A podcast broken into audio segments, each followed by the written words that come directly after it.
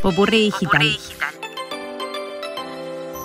Objeto volador identificado. Identificado. Los drones se volvieron un objeto cada vez más escuchado. Los vemos como armas en las películas de guerra, se usan en los campos para tareas de fumigación, también para monitorear lugares donde las personas no tienen acceso. Hay algunos que se usan para filmar en los eventos y están los más pequeños que sirven como juguete o para quienes quieren practicar un hobby. Por el aumento en el uso y los conocimientos que se requieren para su manejo, la UNR lanzó un curso de manejo de drones para formar operadores con los conocimientos técnicos para usarlos de forma estratégica y práctica.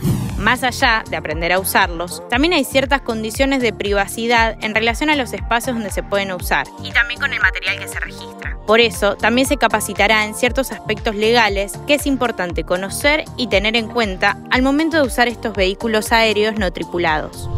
Con este curso también buscan desarrollar investigaciones de nuevos materiales para la producción de drones, el desarrollo de piezas específicas y la construcción de nuevos prototipos.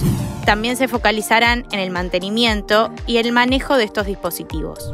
En cuanto a los contenidos, contemplan brindar formación en reglamentación aeronáutica, tránsito aéreo, meteorología, teoría de vuelo por instrumentos, prevención de accidentes, aeronavegación, aerodinámica básica, mecánica de vuelo, entre algunos otros temas.